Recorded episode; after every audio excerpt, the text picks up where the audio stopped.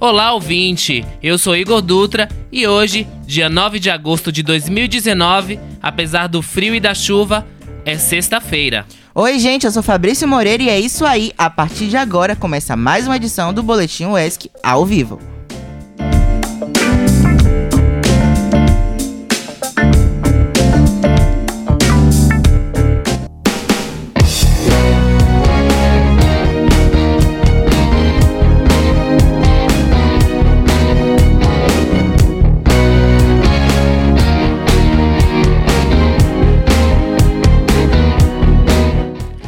Atenção que a Secretaria de Educação do Estado da Bahia publicou a primeira lista parcial de indicações das agências bancárias para os estudantes que entraram esse ano no programa de Bolsa do Mais Futuro.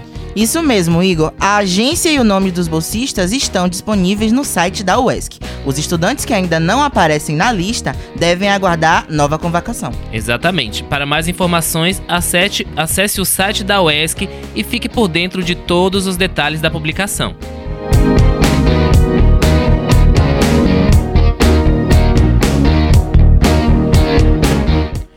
Você sabia que há cerca de 370 milhões de indígenas em cerca de 90 países, representando aproximadamente 5% da população mundial?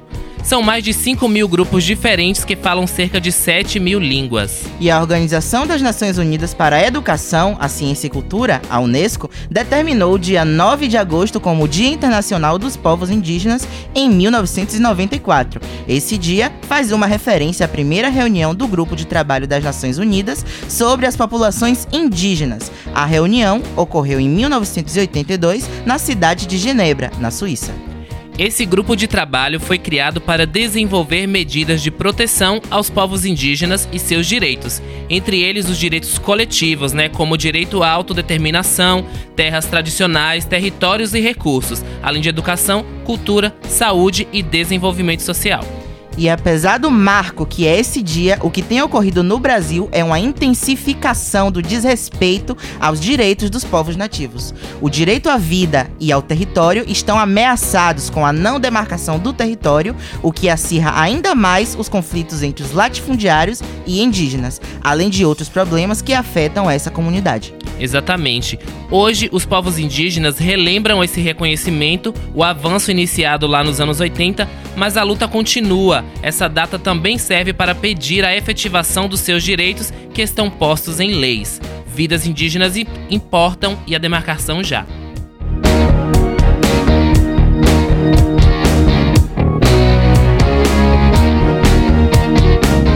E falando sobre luta indígena, agora você vai ouvir uma reportagem sobre a primeira marcha das mulheres indígenas que está mobilizando as comunidades de todo o Brasil. Vamos ouvir.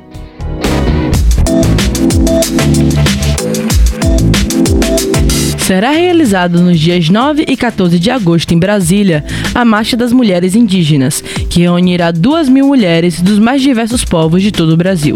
Com o tema Território, Nosso Corpo, Nosso Espírito, o objetivo é dar visibilidade às ações das mulheres indígenas, discutindo questões inerentes às suas diversas realidades, reconhecendo e fortalecendo os seus protagonismos e capacidades na defesa da garantia dos seus direitos e na garantia dos direitos humanos, em especial o cuidado com a Mãe Terra, com o território, com o corpo e com o espírito. Conversamos um pouco com Juliana Manayara Tupinambá para saber um pouco mais sobre o assunto. A primeira marcha das mulheres indígenas tem como objetivo mostrar a resistência das mulheres na luta pelos seus territórios, na luta pela educação, na luta pela saúde. Dizer não ao genocídio dos povos indígenas, dizer somos donos dessa terra, essa terra nos pertence. Dizer que o território é o nosso corpo, é a nossa alma. Se fere a natureza natureza, a nossa mãe terra, está ferindo também a gente, nós mulheres indígenas. Estamos na expectativa de estar tá a representação de todos os povos indígenas do Brasil, que a gente consiga alcançar muitas mulheres indígenas de vários povos. A realização do encontro foi deliberada durante o plenário das mulheres no ATL em abril de 2019. Desde então, lideranças de todas as regiões do país iniciaram o processo de mobilização das mulheres e a captação de recursos para a realização do encontro. As mulheres indígenas Tupinambá de Olivença, elas lutam pela educação de qualidade, pela saúde de qualidade, elas lutam pelo seu território, que é o nosso bem mais precioso e o que tanto almejamos enquanto povo Tupinambá. As mulheres indígenas Tupinambá, elas têm como dever passar a cultura, a tradição para os seus filhos, para que a gente permaneça resistindo ao genocídio, resistindo à intolerância, o racismo e o preconceito. Por isso que lutamos e resistimos para existir.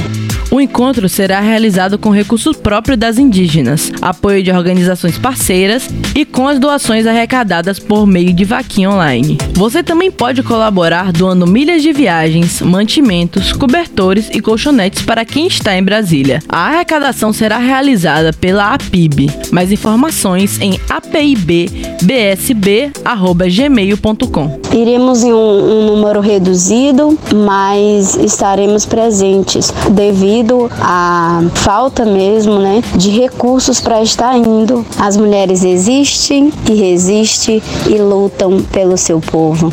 Não esqueçam do tema: território, nosso corpo, nossa alma e nosso espírito. Com produção de Blenda Cavalcante e edição de Fabrício Moreira, eu sou Mabel Salvador para o Boletim ESC. Thank you.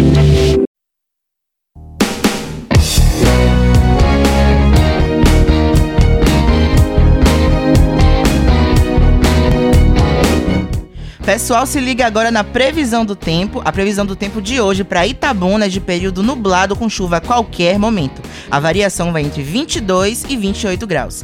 Para Ilhéus, a previsão é a mesma e varia entre 22 e 27 graus. E na cidade de Ubatã tem céu com muita nuvem durante o dia e a chuva pode cair a qualquer hora. Variação entre 21 e 26 graus. É...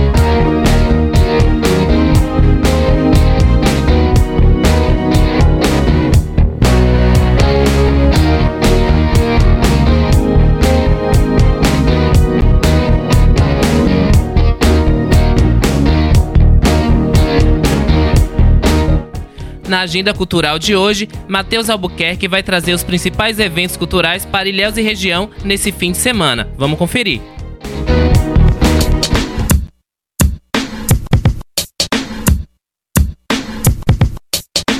Saudação ouvinte do Boletim ESC, eu tenho algumas sugestões de eventos culturais na região. Vamos nessa!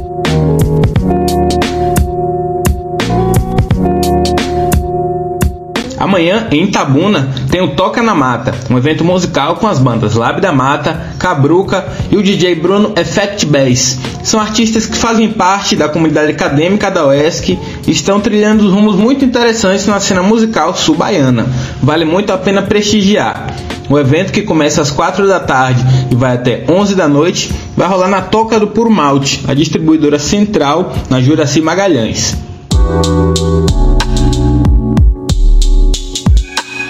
E na próxima segunda-feira, dia 12 de agosto, na cidade de Buerarema, tem a Mostra Chinesa Estudantil de Cinema, no Instituto Macuco Jequitibá, que fica na Avenida Góes Calmon.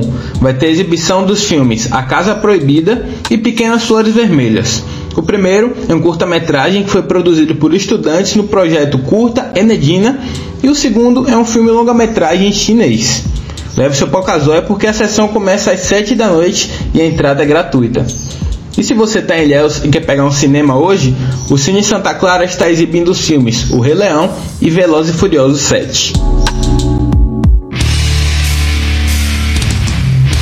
E se você curte rock pesado, daquelas bandas que tira foto em cemitério e floresta sombria, sabe? Então se liga na oportunidade de ver dois dos principais nomes do death metal baiano, ambas com mais de 25 anos de estradas e que já carregam aí uma bagagem de turnês internacionais e nacionais nem se fala, né? Eu tô falando do Dead Hunter DC e a banda Malefactor.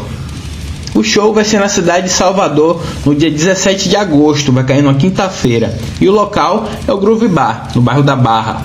Os ingressos custam de 25 a 35 reais, a depender do lote que você pegar. A agenda cultural de hoje vai ficando por aqui. Se você ouvinte quiser divulgar seu evento na Rádio ESC, entre em contato com a gente através das redes sociais. A agenda cultural volta na próxima sexta. Até logo!